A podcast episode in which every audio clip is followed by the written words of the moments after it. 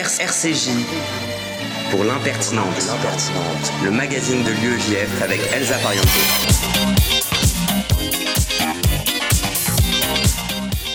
Bonjour à toutes et à tous et bienvenue dans l'impertinente, l'émission de l'UEJF sur RCJ 94.8 que vous pourrez ensuite retrouver en podcast sur l'application et sur Spotify.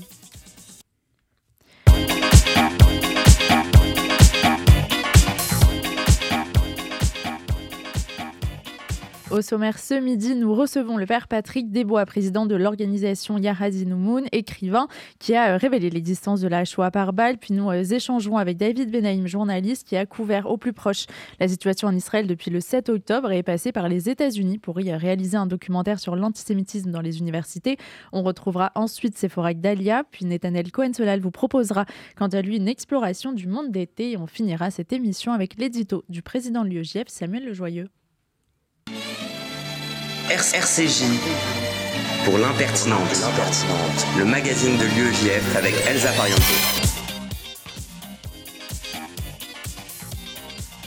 Nous sommes avec le père Patrick Desbois. Bonjour. Bonjour. Euh, vous êtes président de l'organisation euh, Yahad Inunum, écrivain. Euh, vous avez révélé l'existence de la Shoah par balle. Vous avez documenté le, génocide pardon, yézidi ainsi que les atrocités commises en Ukraine depuis le début de la guerre lancée par la Russie. tout d'abord, une question en lien avec la situation en Israël. Comment qualifiez-vous ce qui s'est passé le 7 octobre? Lorsque j'ai entendu les news du 7 octobre, les, les, personnes découpées, violées, brûlées, euh, l'arrachement de, personnes à leur famille, tout de suite j'ai dit mais c'est Daesh.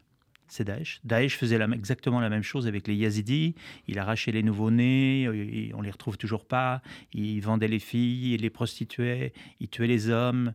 Donc euh, ce qui m'a paru clair, c'est que le Hamas et Daesh, c'est deux faces de la même monnaie. Et nous, en Irak, dans nos enquêtes, on avait trouvé beaucoup de filles yazidis qui avaient été achetées par des Palestiniens de Gaza, mais ma foi, il ne faisait pas bon en parler, des Palestiniens donc, qui avaient joint Daesh. C'est la même euh, idéologie et le même mode euh, opératoire? Ben, C'est transversal. Il ne faut pas imaginer que les gens euh, de, de le Hamas sont en train de camper. Quand vous voyez les tunnels, ils peuvent s'engager dans Daesh au Sinaï, ils s'engageaient dans Daesh en Syrie. On les retrouvait dans Daesh en Syrie et en Irak. Et je crois qu'on a sous-estimé cette transversalité. Les gens passent d'une organisation terroriste à une autre, je dirais, comme de rien. Des drapeaux de l'État islamique ont d'ailleurs été déroulés le 7 octobre dans les kibbutz du sud d'Israël. Et l'attaque terroriste en France qui a coûté la vie à Dominique Bernard a été revendiquée par, en tout cas, quelqu'un qui s'affichait comme étant de l'État islamique. Est-ce que l'État islamique, ça constitue toujours une menace importante à la fois au Moyen-Orient et en Europe? Ah oui, Louis, lorsque l'on arrive en Irak, le consul nous dit toujours là où il ne faut pas aller parce que Daesh y est. Et même Mossoul, on nous dit c'est l'Irak le jour, Daesh la nuit. Daesh est devenu une organisation, je dirais, comme une marque. C'est-à-dire les types, ils commettent un assassinat et après, ils, font allégeance au patron actuel de Daesh. Ce qui m'a surpris dans le dernier crime commis en France, c'est qu'ils connaissaient le nom du patron de Daesh, qui n'est plus Baghdadi, qui est mort depuis longtemps la peur euh, de condamner Daesh à certains moments, aujourd'hui celle de dire que le Hamas euh, est une organisation euh, terroriste pour certains. Est-ce que ça fragilise notre pays? Bah, Bien sûr. Bien sûr, parce que c'est bizarre, quand il y avait le Bataclan, euh, personne condamnait et tout le monde s'est entendu pour que la coalition internationale bombarde Mossoul. Euh, il y a des intérêts politiques en France. Hein, du côté de chez Mélenchon, les gens veulent absolument que les, quartiers populaires votent pour eux. Donc on est de calcul bassement politique, mais c'est dangereux. Euh, Daesh s'en fiche. Il a, tué des gens de droite, des gens de gauche, des des gens qui dansaient, des gens qui buvaient. Il s'en fiche. Vous menez euh, depuis plusieurs années un travail scientifique sur euh, les génocides. Est-ce que pour vous, comme on l'entend euh, dans de nombreuses manifestations en France et ailleurs depuis deux mois, est-ce que ce qui se passe à Gaza est un génocide? D'abord, je ne suis pas allé à Gaza, donc je ne me prononcerai pas. Euh, et je, crains toujours cette appellation de, génocide. Euh, j'ai beaucoup travaillé avec le gouvernement ukrainien qui voulait absolument que M. Poutine soit accusé de génocide. Et M. Poutine se promène, il va aux, Émirats, il va en Chine, il, accueille le président de la Corée du Nord. Donc je leur dis... Le, problème, effectivement, c'est qu'il faut le minimum de victimes civiles et on ne peut que déplorer. Euh, le petit problème, c'est que Hamas savait qu'Israël allait réagir comme ça et il n'a mis aucune protection. Il savait très bien qu'en tuant des civils en Israël, la réplique serait terrible. Quand on voit la taille des tunnels, on a l'impression que le Hamas ne souffre pas tellement. dans euh, la Shoah par balle, il y avait euh, une volonté de, cacher le massacre, comme vous l'avez euh, étudié. Est-ce que c'est la même logique à l'œuvre aujourd'hui en Ukraine? Et est-ce qu'au contraire, ça vient dire quelque chose, le Hamas qui cherche à tout prix à, montrer les images, qui a tout filmé de ce 7 octobre? Non, déjà les nazis avaient des, appareils Leica. On a retrouvé 400 photos de fusillades de juifs, ce qui est très rare. Et malheureusement, non, les terroristes exposent l'horreur. Ils exposent l'horreur parce que ça attire des gens et ça en repousse d'autres. Et le fait qu'ils aient eu des GoPro, pour moi, est symptomatique. Euh, Daesh filmait absolument tout. Les décapitations, les homosexuels jetés des immeubles, les gens brûlés vifs dans des cages, tout était filmé et répandu en plusieurs langues. En ce sens-là, le Hamas fait comme Daesh. Pour moi, ce qui est surprenant, c'est que les gens ont déjà oublié que Daesh nous a attaqués, qu'il y a eu le Bataclan, qu'il y a eu des fusillades dans les bars, qu'il y a eu Nice. Euh, on fait comme si on découvrait la Lune. Euh, le Hamas est une organisation terroriste en acte, je dirais, pas simplement euh, dans un discours cette organisation euh, terroriste qui était à l'œuvre le 7 octobre. Et en même temps, euh, il semblerait qu'il y ait euh, des civils qui aient participé à ces exactions. Comment on passe de, témoins, de personnes qui connaissent ce qui se passe à Gaza, à potentiellement acteurs de, ces massacres? Rien de plus simple. Les meurtres de masse attirent les gens. Hitler n'a jamais manqué de travailleurs pour tuer les juifs dans aucun pays, de, la Russie jusqu'à la Grèce. Donc c'est la même chose.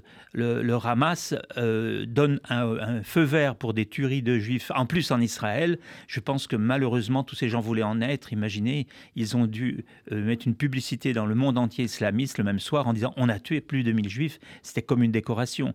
Non, malheureusement, quand il y a un massacre de masse, euh, vous ne manquez jamais de personnes. Les gens l'ont très bien vu en France lorsque les juifs étaient déportés. Il n'y a jamais manqué de dénonciation.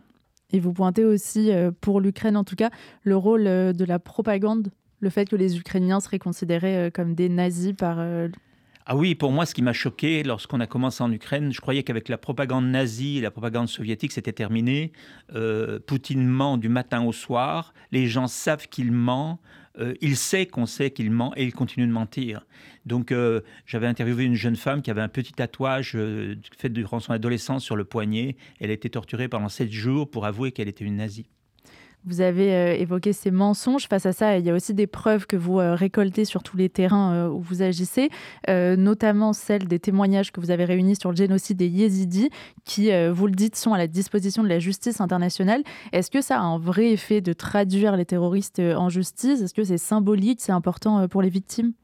Oui, je pense que c'est important de ne pas condamner que les chefs. Euh, les gens n'avaient l'idée que de condamner les chefs et nous, les Yazidis, qui ont accepté de, témoigner dans des tribunaux, notamment en Allemagne, avec de longs procès. Et tout d'un coup, euh, c'est une famille allemande qui euh, exportait des armes là-bas et la femme qui s'est avouée finalement qu'elle était une Daesh et qu'elle vendait des esclaves. Il, est important de, juger les criminels parce que les familles disent T'as vu, là, ils l'ont mis en jugement, il faut peut-être réfléchir. quoi. Vous euh, tirez de votre expertise plusieurs euh, comparaisons entre euh, les différents terrains que vous étudiez. Vous comparez les rues de Boucha en Ukraine à celles de Kigali au Rwanda avec des corps dans les rues. Est-ce qu'il y a quelque chose d'un retour en arrière sur notre sol européen depuis quelques années? Oui. Disons qu'avec ce qui s'est passé, ce que passe avec Poutine, pour moi, c'est une très très mauvaise nouvelle. Euh, et le fait que des millions de Russes continuent à croire en lui, c'est une très très mauvaise nouvelle. Euh, la propagande détruit la conscience et ces propagandes-là sont meurtrières. Euh, je pense que c'est un dur réveil matin. Bon, on a eu aussi tous ces attentats terroristes et au fait qu'il y ait toujours une partie des Français qui le nient, je veux dire, qui disent que ce ne sont pas des terroristes, mais quand ils ont tiré dans le Bataclan, ils délivraient quoi? Vous avez par ailleurs euh, pardon, excusez-moi, l'inversion euh, accusatoire en fait euh, dont est victime aujourd'hui Israël ou en tout cas les Juifs, la propagande, etc. Est-ce que vous avez l'impression qu'il y a quelque chose de similaire à chaque fois dans le mécanisme d'évocation de, ces massacres? Oui et non.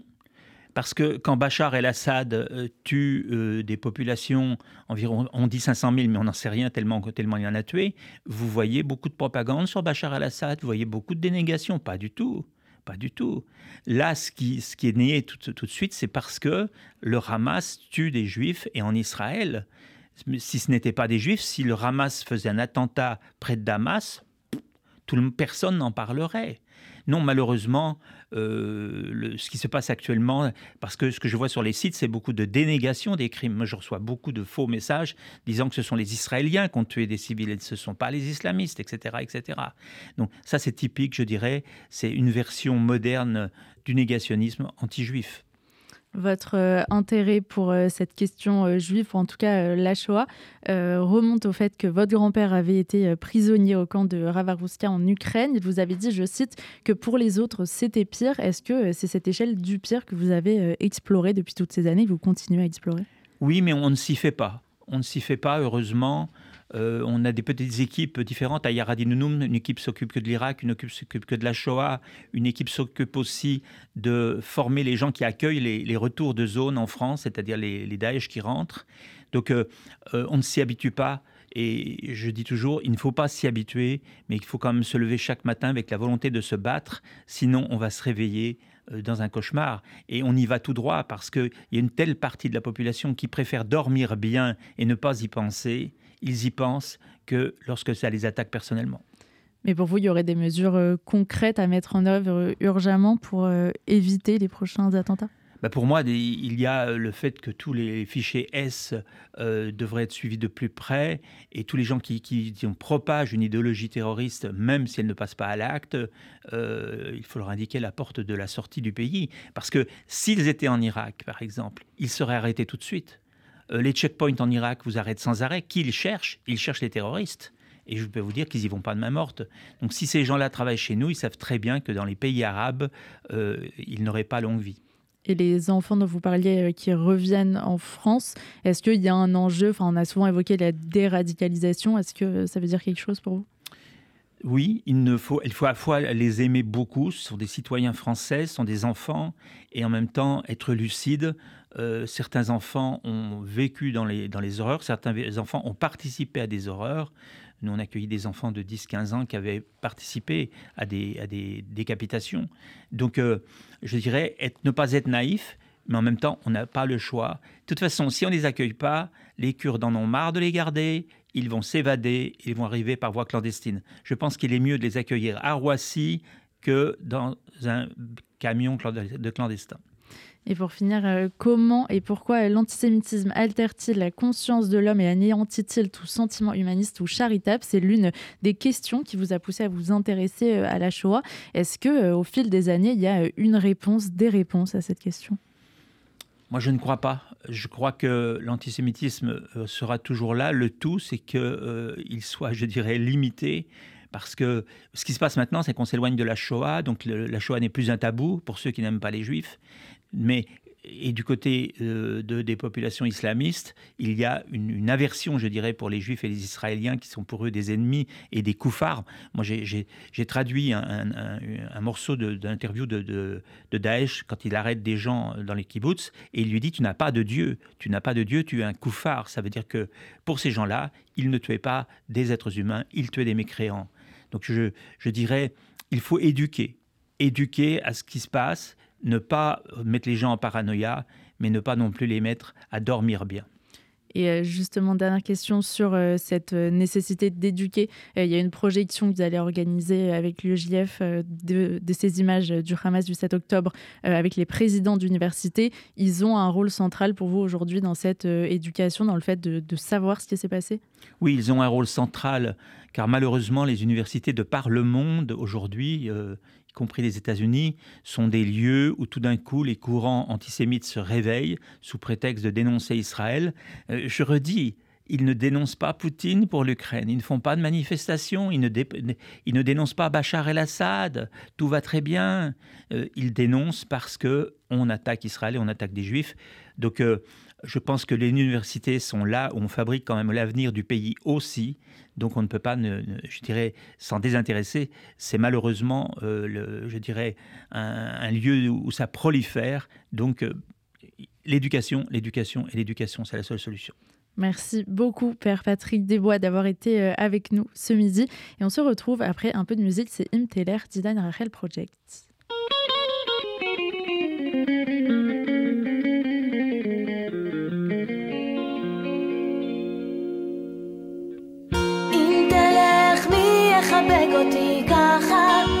manchmal.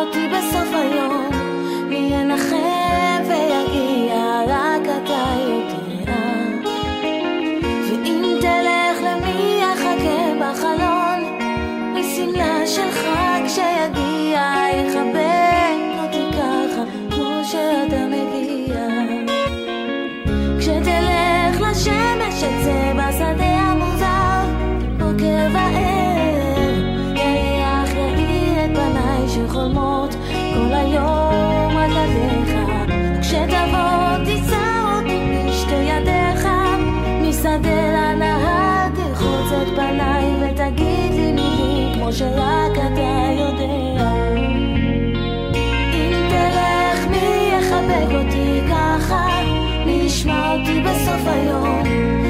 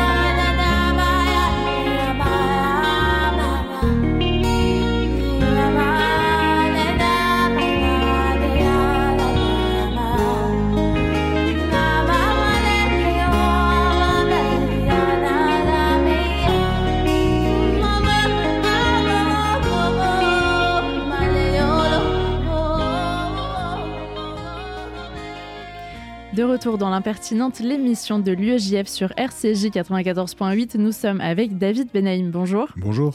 Vous êtes journaliste. Vous avez couvert près de deux mois de guerre depuis le 7 octobre. Vous êtes ensuite euh, rendu aux États-Unis pour y réaliser un documentaire sur la haine des Juifs et d'Israël sur les campus. Et vous êtes au micro de Youssef Murciano, secrétaire national de l'UEJF. Bonjour David. Bonjour Youssef. Alors, on a dit vous êtes journaliste français, américain, israélien. Je rajouterai aussi compagnon de route de l'UEJF, 5, 6, je sais plus.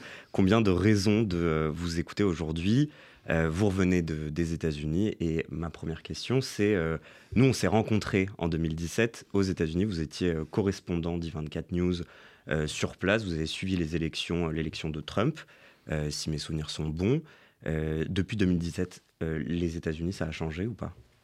Les États-Unis ont, beaucoup changé. Euh, elles ont été en fait dans le sens dans lequel toutes les graines avaient été plantées depuis euh, plus d'une vingtaine d'années. Euh, ça veut dire qu'il y a eu en effet des séquences successives qui en- entraînent ce qui se passe depuis le, le 7 octobre. En effet, les, images sont absolument hallucinantes de voir à quel point pour le monde, en fait, ces manifestants pour la libération de la Palestine sur les campus et la violence à laquelle ça se produit, c'est quelque chose qui n'est pas de l'ordre de l'inédit vis-à-vis de cet événement particulier. C'est quelque chose qui est académique, qui est profond, qui vient depuis plus de 18 ans, euh, euh, cette volonté de transmettre euh, au niveau professoral la délégitimité d'Israël et des Juifs sur, sur cette terre. Et c'est quelque chose qui, qui a choqué le monde parce que personne ne s'en préoccupait, mais c'était déjà très présent. Il y a des images qu'on a vues, Penn, Harvard, MIT, c'est des noms comme ça qu'on connaît de grandes universités américaines, mais qui résonnent différemment depuis le 5 décembre. Alors petit rappel, trois présidentes de ces universités étaient auditionnées devant le Congrès américain pour des débordements antisémites qui avaient eu lieu sur leur campus suite à des manifestations pro-palestiniennes. Et à la question est-ce que appeler au génocide des Juifs constitue-t-il une entorse au règlement de l'université Euh, Les présidentes de- des universités avaient répondu presque d'une seule voix cela dépend du contexte. Et malheureusement, cette dépendance au contexte ne s'applique pas aux autres minorités. Ça veut dire que si vous remplacez le mot juif par n'importe quelle autre minorité des campus, les LGBT, les Noirs américains, les Latinos, les euh, indigènes d'Amérique, absolument immédiatement, les élèves auraient été punis, les associations auraient été euh, convoquées, et donc il y a un, vrai deux poids deux mesures sur cette histoire. Ça a choqué, ça a choqué énormément. Et ce qui a choqué le plus, c'est pour moi euh, la réaction de la société américaine. Ici en France, en Israël, dans la communauté juive. Les gens ont été outrés par la réponse des présidents d'université, mais comment c'est possible? Cette arrogance, euh, ce, regard euh, un petit peu narquois de, réponse, euh, une, cer une, certitude d'être dans, le, bon, dans le chemin. Et en fait, on se rend compte notamment à travers Saturday Night Live, l'émission satirique du samedi soir j'ai été choqué. Euh, j'attendais vraiment. Euh, en général, ils sont vraiment toujours euh, on point, comme on dit en anglais, précis sur ce sur quoi il faut rire, qu'est-ce, quel est le, le, le, bon endroit où rire. Et c'était une évidence que, vu la, la manière de, de, se comporter des, des présidents d'université, que c'est sur elle qu'ils allaient taper. Et en fait, non. Ils ont été sur euh, la congresswoman, la, députée qui était là et qui a interviewé. Alors oui, elle est euh, proche de Donald Trump, donc euh, c'est une équipe plutôt jeune, les, auteurs de Saturday Night Live, et donc forcément ils ont été, ils ont voulu taper sur Trump, et donc à travers ça ils ont tapé sur cette femme qui en fait a fait un travail absolument incroyable. Et en se moquant d'elle, en disant alors juif, juif, pas juif, au lieu de, de de, de, se moquer du, du, fait qu'on refuse de dénoncer quelque chose de clair. Oui, euh, appeler au génocide des Juifs devrait être absolument condamné et, et, réprimandé. On a l'impression vraiment que c'est, euh, comme vous le dites, euh, deux poids, deux mesures. On entend, nous, euh, venir des États-Unis une sorte de, de, censure du discours. Les gens ne peuvent plus dire tout ce qu'ils veulent dans les universités. Ils, sont, ils se brident eux-mêmes, il y a une sorte d'autocensure, mais alors ce que vous dites, c'est que ça n'existe pas euh, sur les juifs, sur les étudiants juifs, quand on parle des étudiants juifs.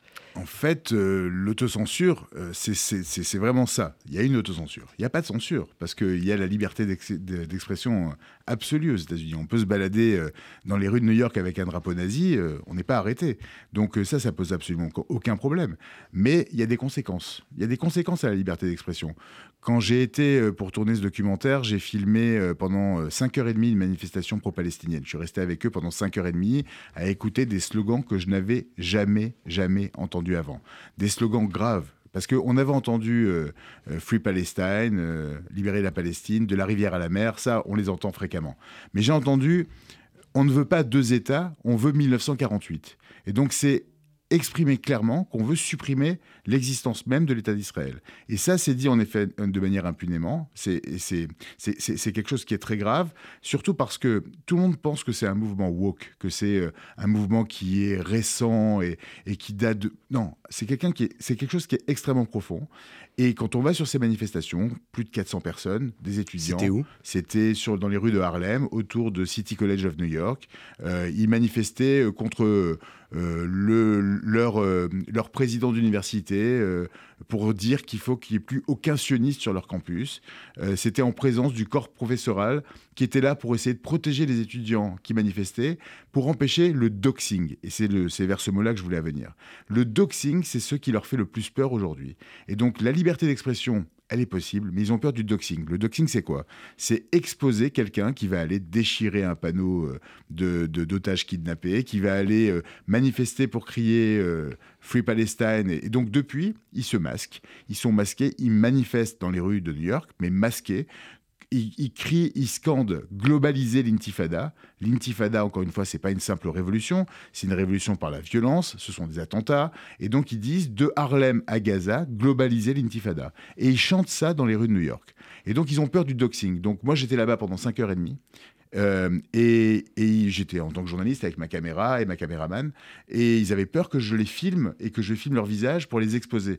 Mais ils sont dans la rue, c'est public. Donc il y a des conséquences. La conséquence à la liberté d'expression, c'est qu'il est probable qu'ils ne soient pas embauchés parce qu'on les a identifiés. C'est probable qu'ils ne soient pas euh, acceptés dans... Euh, euh... C'est la société civile qui reprend en fait euh, ce manque-là de la liberté d'expression. Ce qu'on a vu euh, sur les financements des universités, là, les, les, grands donateurs qui là tout de suite vont retirer leurs dons, vont dire ce n'est pas possible qu'il y ait ce genre de manifestation dans une université que je que je finance. Moi, il y a des images que j'ai vues euh, que j'ai trouvées terribles. C'est euh, des étudiants juifs qui se baladent euh, dans des campus et qui sont entourés de, de manifestants pro-palestiniens.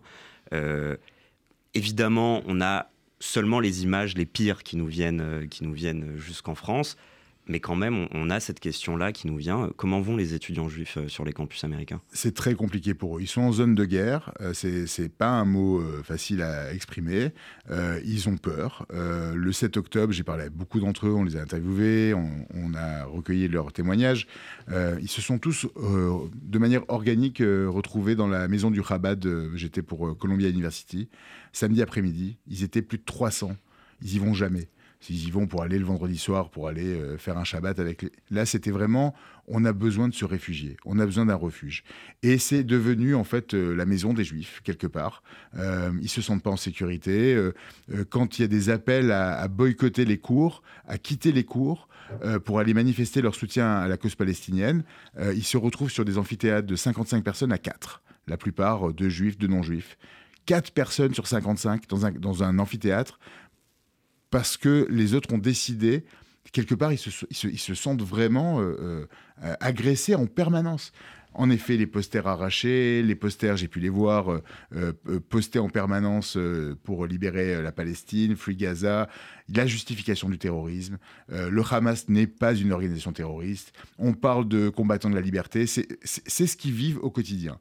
Est-ce qu'ils ont peur? Ils n'ont pas peur, mais je les trouve très désorganisés. Je les trouve pas soutenus par les autres organisations juives sur place. Il y a une vraie problématique. J'ai le sentiment qu'ils sont euh, un petit peu euh, dans la réalisation de ce que c'est qu'être un juif aux États-Unis. Ils étaient quelque part euh, persuadés d'être américains de confession juive et ils réalisent, ils se font rattraper un petit peu qu'en fait, c'est un peuple qui vit aux États-Unis qui a une citoyenneté américaine. Alors, vous l'avez dit, vous les sentez pas organisés. Nous, euh, donc à l'UEGF, on est parti en 2017 et c'est à cette occasion qu'on s'est rencontrés. On est parti en 2017, on a rencontré des étudiants juifs américains euh, à New York et, euh, dans, de plusieurs universités. Et en fait, ce qu'on a vu, c'est qu'il n'y avait pas un militantisme étudiant qui pourrait s'apparenter à ce que fait l'UEGF aujourd'hui dans les campus, c'est-à-dire porter une voix militante pour la paix, pour Israël, pro-israélienne, sioniste, etc. Euh, vous, avez remarqué un changement par, rapport à ça? Ils sont en train de devenir des militants petit à petit Absolument, absolument. Il y a des organisations qui existaient comme euh, SSI, Student Supporting Israel. Euh, ils se sont tous mis vraiment en mode guerrier depuis le 7 octobre à, en effet faire des campagnes, à faire des contre-manifestations. Il y a eu. Le, jour où j'ai été filmé, il y avait un cours qui était prévu une sorte de, teaching, ils appellent, c'est-à-dire euh, une sorte de, conférence un peu ouverte. Mhm. Et le thème de cette conférence, c'était euh, ce que signifie le 7 octobre pour la contre-offensive palestinienne. Ça veut dire que c'était même pas une question de Hamas, de, de massacre, c'était une contre-offensive. Au final, cette, ce teaching a été interdit le jour même. Ils l'ont quand même fait dans le lobby à l'entrée de la classe où ça devait avoir lieu, pas du tout euh, interdit par, le, par Columbia University. Euh, et, donc là, par exemple, SSI a été euh, manifesté, essayé de, filmer ce qui s'était dit. Ce qui se dit, c'est une horreur. C'est-à-dire que non seulement ils se réunissent, ils font des manifestations dans la rue qui sont un petit peu lisibles et, audibles, même si je vous ai dit les slogans tout à l'heure qui sont absolument incroyables, mais ce qui se dit porte fermée, c'est une catastrophe. Il faut prendre les téléphones portables pour filmer en cachette, pour l'entendre, et on l'a. Mais c'est très très grave. C'est très très grave. On va revenir. Euh, vous êtes, vous êtes euh, journaliste pour LCI TF1. Euh, vous faites des duplex depuis maintenant presque dix semaines depuis, depuis Tel Aviv. on parle beaucoup en France du traitement médiatique de la guerre Hamas-Israël. on dit à la fois dans les camps pro-israéliens que le traitement médiatique est biaisé pro-palestinien, et à l'inverse, dans le camp pro-palestinien d'Israël. Vous, vous en pensez quoi? Euh, d'Israël, on essaie d'abord de faire notre métier, de transmettre euh, l'info euh, et de, d'être le plus juste possible. c'est toujours très compliqué, d'être équilibré. moi, j'ai toujours, moi, je, je peux pas parler de ce qui se passe à l'intérieur de la bande de Gaza. Je n'y suis pas. Donc, je suis toujours, en tant que journaliste, le témoin et je transmets une information. Donc, je raconte ce qui se passe en Israël. Je raconte la solidarité, je raconte l'horreur, je raconte l'angoisse autour des otages. Donc, de ce point de vue-là, j'ai eu une liberté absolue total de la part de LCI et TF1 d'exprimer ce qui se passait, d'exprimer les, chiffres, d'avoir des contradictions. Le, rôle de correspondant est très différent de celui de journaliste en plateau ou d'intervenant en plateau. En plateau, euh, il peut y avoir de l'anxiogène, les gens sont là pour donner une opinion, etc.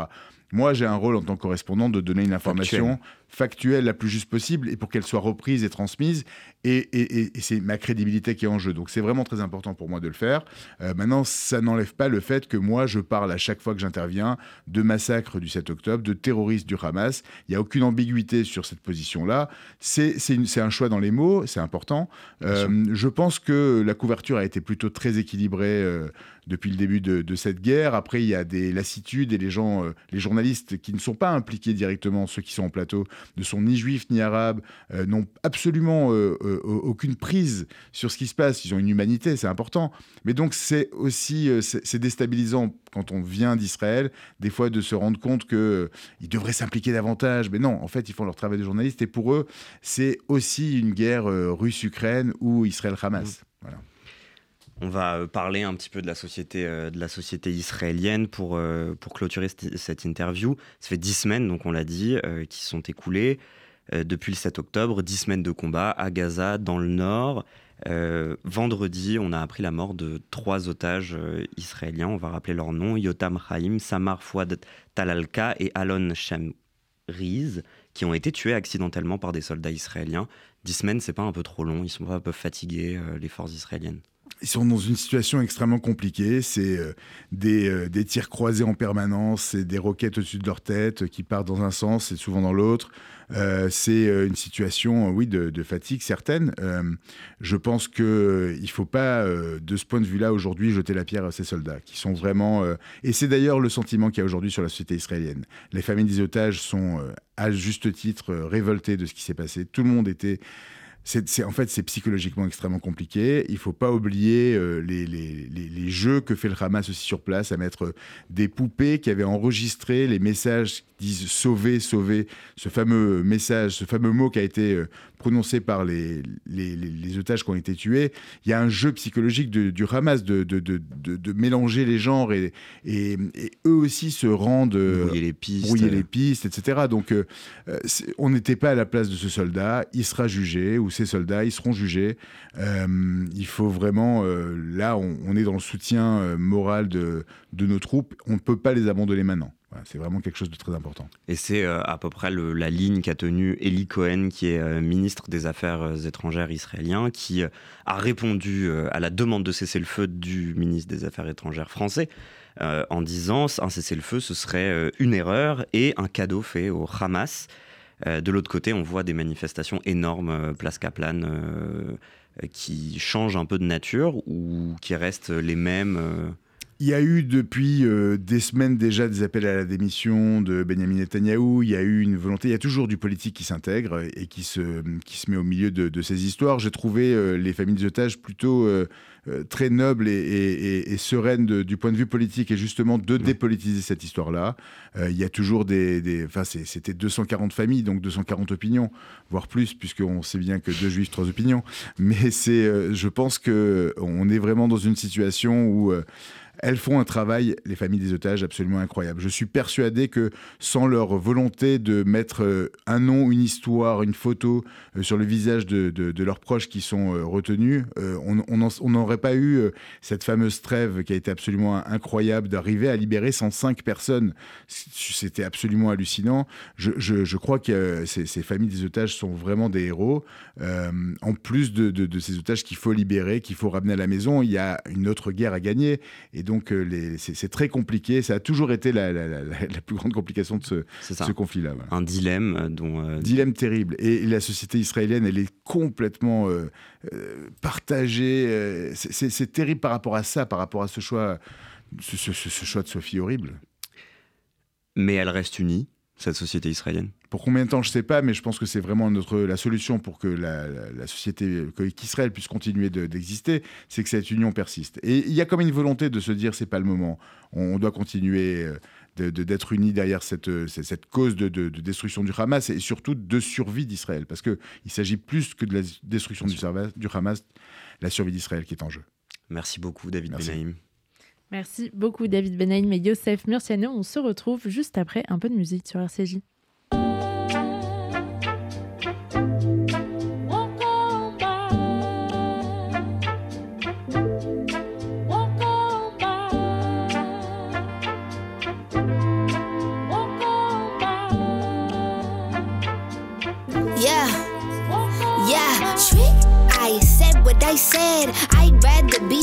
Famous instead. I let all that get to my head. I don't care, I paint the town red. Trick, I said what I said. I'd rather be famous instead. I let all that get to my head.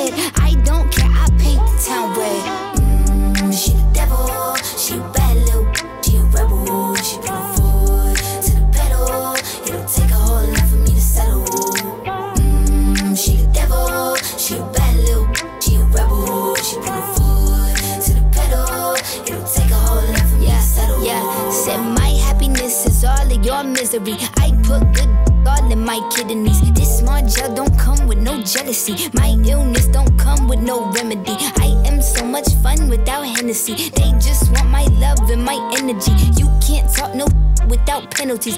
I'm in your if you send for me, I'm going to glow up one more time. Trust me, I have magical foresight. You gon' see me sleeping in courtside. You gon' see me eating ten more times. Ugh, you can't take this one nowhere. Ugh, I look better with no hair. Ugh, ain't no sign I can't smoke here. Ugh, yeah, give me the chance and I'll yeah. go there. Trick. I said what I said. I'd rather be famous instead. I let all that get to my head. I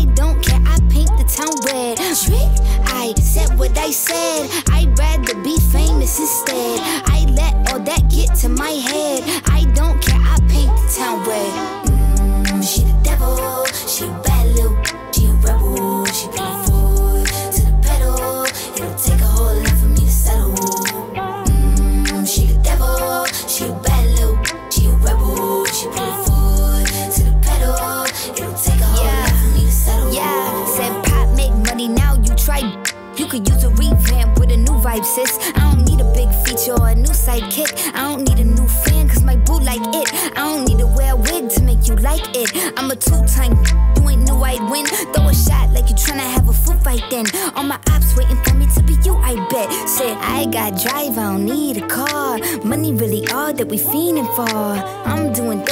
seen before.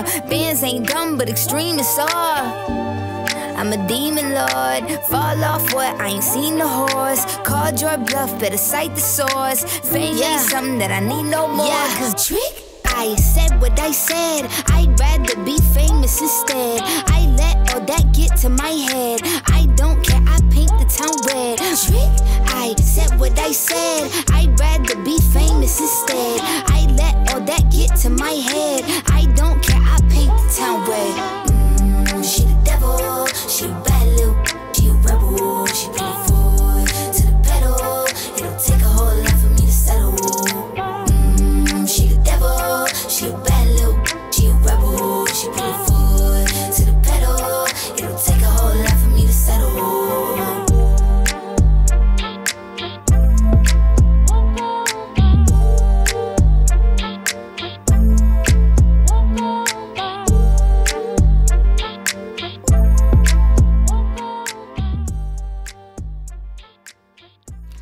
Retour dans l'impertinente, l'émission de l'UEJF sur RCJ 94.8 et nous retrouvons maintenant Sephora Gdalien qui nous parle aujourd'hui de la longévité des œuvres des 6e et 7e arts classiques qui traversent les âges ou manquent de créativité ces dernières années.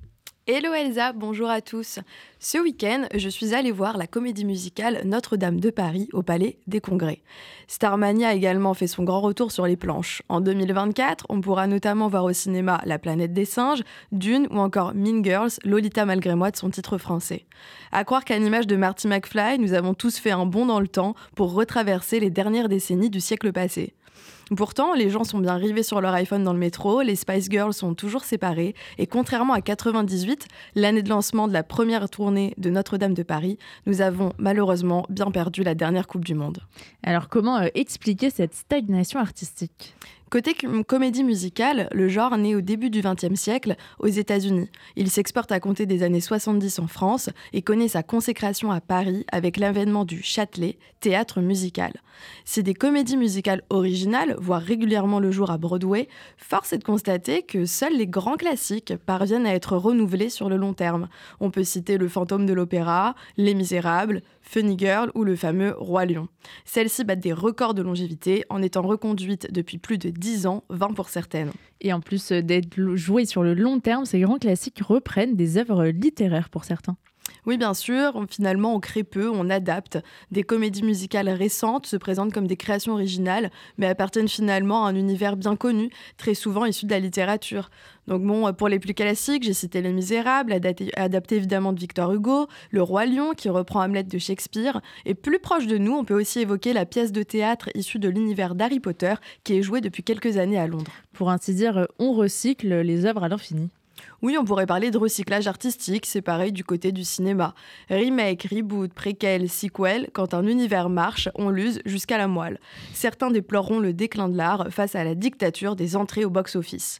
On nous présente la même chose sous différentes formes, on rajeunit un film, parce qu'après tout, ça a marché une fois, pourquoi pas deux?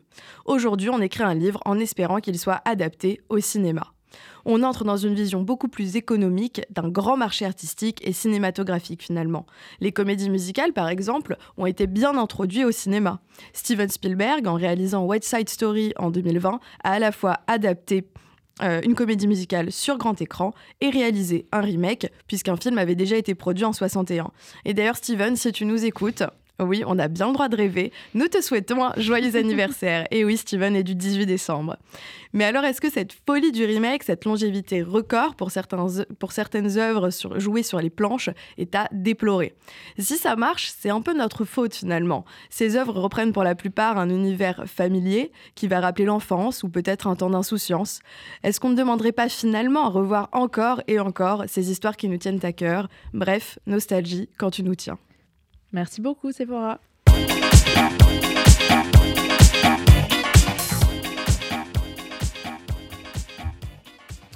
Et on passe tout de suite à, euh, au moment cuisine de cette émission. Bonjour Nathaniel. Bonjour Elsa. Alors aujourd'hui, tu vas euh, nous parler de la deuxième boisson la plus consommée au monde et aussi euh, d'une des plus anciennes, le thé. Ah zut, aujourd'hui j'avais préparé une recette avec du thé. Bon, c'est pas grave, je peux aussi vous parler un peu histoire. Le thé, a priori, il est né il y a 5000 ans en Chine, avec une histoire poétique mais sûrement fausse, d'une feuille qui serait tombée dans la tasse d'eau bouillante de l'empereur Shendong, alors qu'il était assoupi et que s'appellerait le thé. Et il a trouvé ça bon et paf, ça a fait la meilleure boisson du monde. En tout cas, ce qui est sûr, c'est que le thé est découvert en Chine et que, comme le café, il a mis très très très longtemps à arriver jusqu'en Europe. Ce n'est en effet que dans les années 1600, en même temps que le café, qu'il débarque en Angleterre, où il devient très vite plébiscité par la cour une des boissons majeures du pays. À cette époque, le seul thé que l'on connaît est le thé noir, ce qui explique aussi sa popularité par rapport au thé vert, pourtant plus doux et meilleur pour la santé. Autre mytho un peu drôle par ailleurs, le thé parfumé ne vient pas du tout d'Asie mais d'Europe, où le comte dit, qu'on dit Earl en anglais, Charles Grey, a ajouté de la bergamote. Euh, il dit lui-même alors amener cette recette directement de Chine, mais on découvre plus tard qu'il n'a jamais mis les pieds en Chine et surtout que la bergamote n'est pas du tout développée en Chine puisque c'est un agrume italien. Non, mais les Anglais, euh, c'est bien sympa, mais nous, on veut savoir euh, d'où vient le thé à la menthe. Bon, déjà, je suis désolé. Oui, la première euh, apparition du thé en Afrique est bien en Algérie. Oui, les pignons tunisiens, c'est bon. Mais l'origine est-elle bien marocaine? C'est d'ailleurs là-bas une vraie institution, signe d'hospitalité. Comme le dit le proverbe Touareg, il faut trois conditions pour faire le thé le temps, les braises et les amis. Par ailleurs, c'est une tradition très tardive. Même si on a des traces de la consommation de menthe infusée depuis l'Antiquité, a priori le thé à la menthe, lui, ne date que du milieu du 19e siècle. Les Anglais ont besoin d'écouler un surplus de stock de thé vert gunpowder, peu consommé face au thé noir. C'est alors que pour adoucir le thé, les marchands marocains obligés de revendre ce produit ajoutent de la menthe et beaucoup de sucre. C'est de là, a priori, que naît le thé à la menthe. Mais le thé n'est pas juste un argument touristique, c'est un vrai élément culturel du Maroc. Euh, c'est par ailleurs le deuxième pays le plus consommateur de thé, avec plus de 4 kilos par personne et par an. Bon, on n'oublie pas que tu es là pour nous donner euh, des recettes quand même. Oui, c'est vrai. Pour faire un bon thé à la menthe, alors, il vous faudra donc de l'eau bouillante, des feuilles de thé vert gunpowder et du mhm. sucre. Dans le fond de votre théière, vous mettez une cuillère à café de thé, c'est un vrai art. Vous versez un tout petit peu d'eau bouillante pour nettoyer les feuilles. On jette cette première infusion et on remplit ensuite la théière avec de l'eau bouillante. Il faut juste à côté laver une demi-botte de menthe, bien la froisser entre les mains pour développer son arôme. Dans une tasse à part, on met le sucre à convenance et la menthe afin de bien faire fondre le sucre avant d'ajouter à la théière. Il est important aussi de le servir de haut, de haut afin de bien oxygéner votre préparation. Ce n'est pas juste une légende esthétique. Et enfin, pour apprécier la votre thé, il faut vérifier que vous avez une mousse sur le dessus, aussi appelée turban, et surtout n'hésitez pas comme au Maroc de l'infuser trois fois. Il y a d'ailleurs un proverbe marocain qui dit Le premier verre est amer comme la vie, le deuxième est aussi doux que l'amour, et le troisième est aussi apaisant que la mort. Non, mais c'est une grosse douille, ça en tout cas. Mais euh, tu nous apprends juste à faire du thé à la menthe, euh, sinon tu n'aurais pas une vraie recette. Ok, allez, une recette qui va un peu plus impressionner vos invités une crème brûlée thé à la menthe.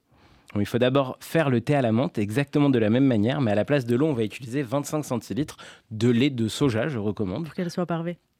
Pour qu'elle soit parvée, mais aussi parce que je trouve ça un peu meilleur, le lait de soja prenant plus le goût du thé, de la menthe. Mais c'est vrai, c'est aussi pour que ce soit parvé.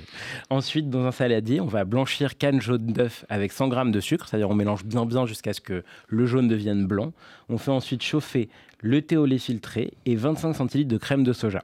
On verse la préparation tiède ainsi que 40 g de maïzena sur les œufs et on mélange jusqu'à ce qu'il n'y ait plus de gros mots. On verse le tout dans 4 ramequins qu'on va mettre au four 25 minutes à 125 degrés. On laisse, ensuite excusez-moi, refroidir et on finit de manière très classique avec du sucre brun semé par-dessus et grillé au chalumeau. La petite touche en plus, c'est d'ajouter quelques pignons trempés rapidement dans le thé au lait avant et de l'accompagner avec des fruits de saison. Merci beaucoup Nathanaël et pour avoir goûté, je confirme que c'est très bon. Et on se retrouve après un peu de musique, c'est Ensemble de Alyosha Schneider.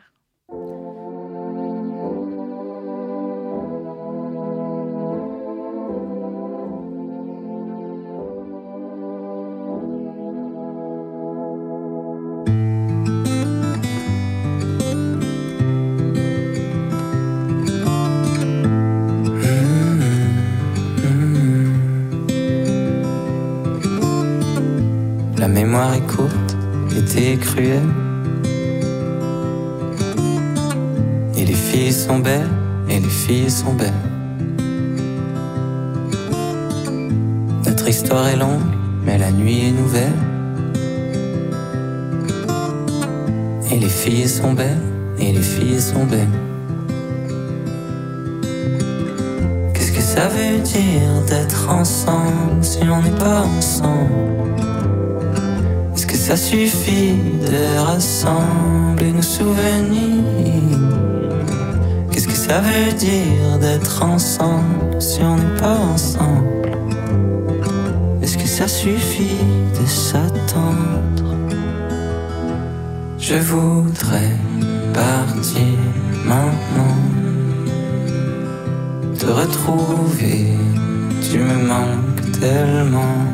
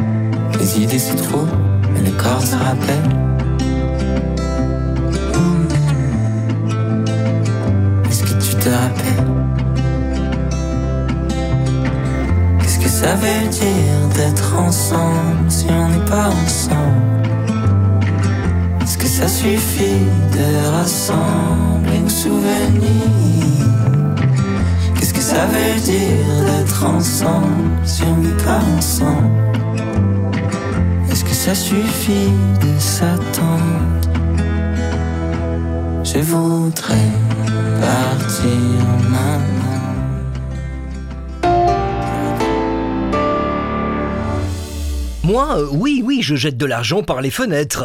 Mais uniquement sur les autoroutes. Parce que sinon, je fais appel à Best Fenêtre. De la porte d'entrée à la pergola, en passant par les volets roulants, ils s'occupent de tout. Et comme ils sont qualifiés RGE Calibat, je suis tranquille. Ah, j'ai oublié de vous dire. Avec eux, je bénéficie même des aides de l'État. Particuliers, professionnels, collectivités. Best Fenêtre, 132 rue de Bagnolet, Paris 20e. 01 43 73 36 36. Best Fenêtre, la qualité au meilleur prix. Vous avez entre 18 18 et 40 ans et vous souhaitez vous rendre utile auprès des kibbutz et des populations en Israël pendant les vacances d'hiver? Participez au voyage de solidarité du FSJU Volontiers avec un programme de volontariat agricole et de bénévolat dans les centres d'accueil d'urgence en Israël. Deux voyages possibles du 21 au 28 décembre et du 25 décembre au 8 janvier en partenariat avec Taglit Onward. Informations et réservations auprès de Sephora au 07 57 90 47 85 ou par email fsjuvolontiers at fsju.org.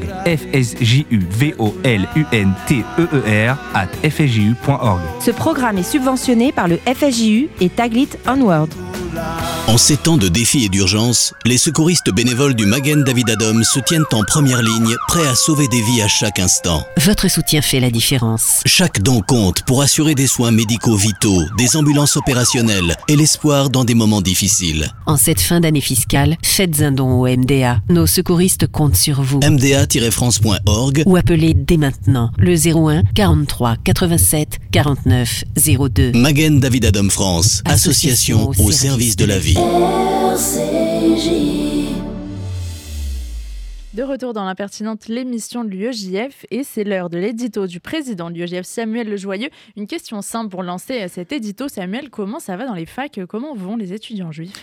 Chère Elsa, je pourrais, comme j'ai malheureusement euh, beaucoup fait déjà et comme nous devons continuer à le faire, te dépeindre un, un tableau inquiétant euh, avec la réalité finalement, ces si nombreux signalements d'actes antisémites, d'apologie du terrorisme qui nous remontent encore chaque jour des facs.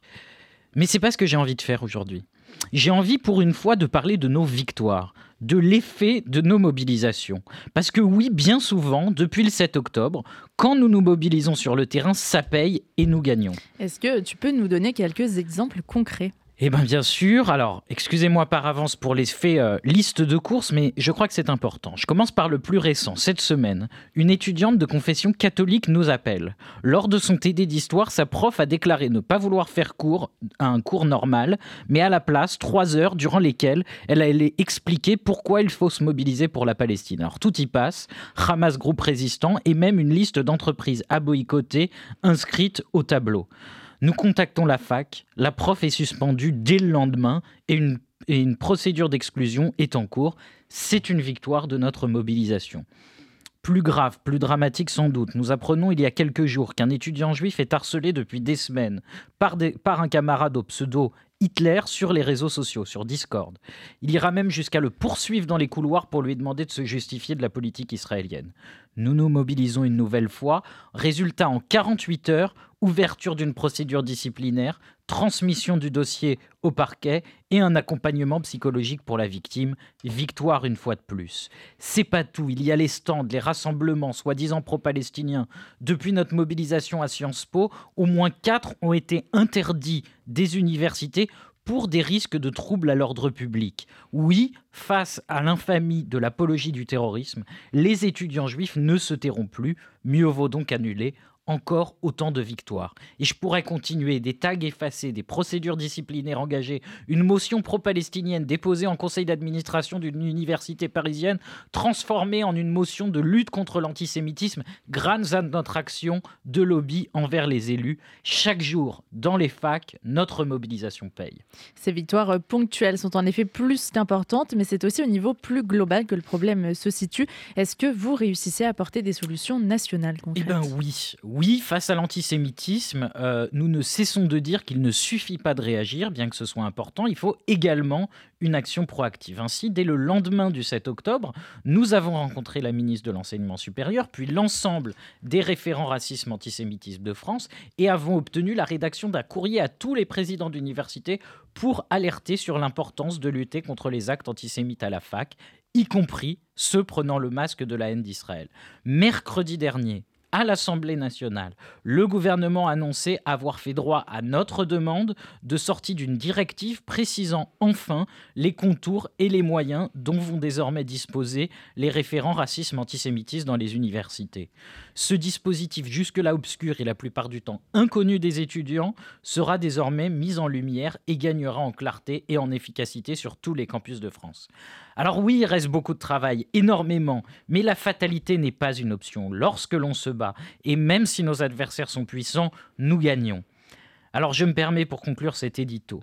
Si vous souhaitez soutenir ce combat et tous les autres que nous menons au quotidien, l'UEJF a lancé une campagne de crowdfunding sur les réseaux sociaux.